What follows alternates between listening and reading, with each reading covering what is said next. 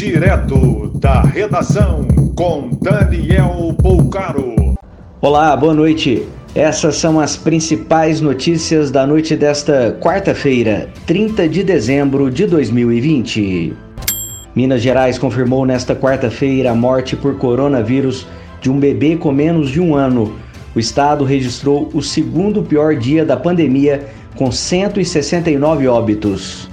A cantora Elba Ramalho afirmou que vai processar grupo que alugou sua casa em Trancoso e fez uma festa para 700 convidados.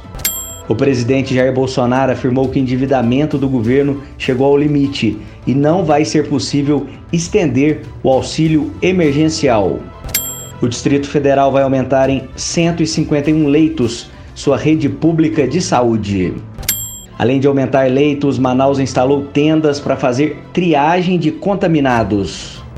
O governo de Santa Catarina conseguiu derrubar liminar e hotéis, mesmo que localizados em cidades de risco gravíssimo de contaminação, podem operar com 100% da capacidade.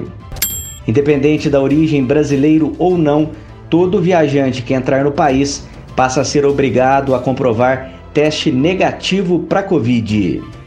Cinco prefeitos e dez vereadores eleitos morreram de coronavírus antes de tomar posse nesta sexta-feira.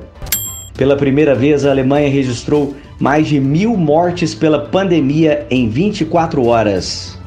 De acordo com a Polícia Civil de Santa Catarina, a motivação do sequestro de uma criança em Palhoça tinha a intenção de produção de pornografia infantil.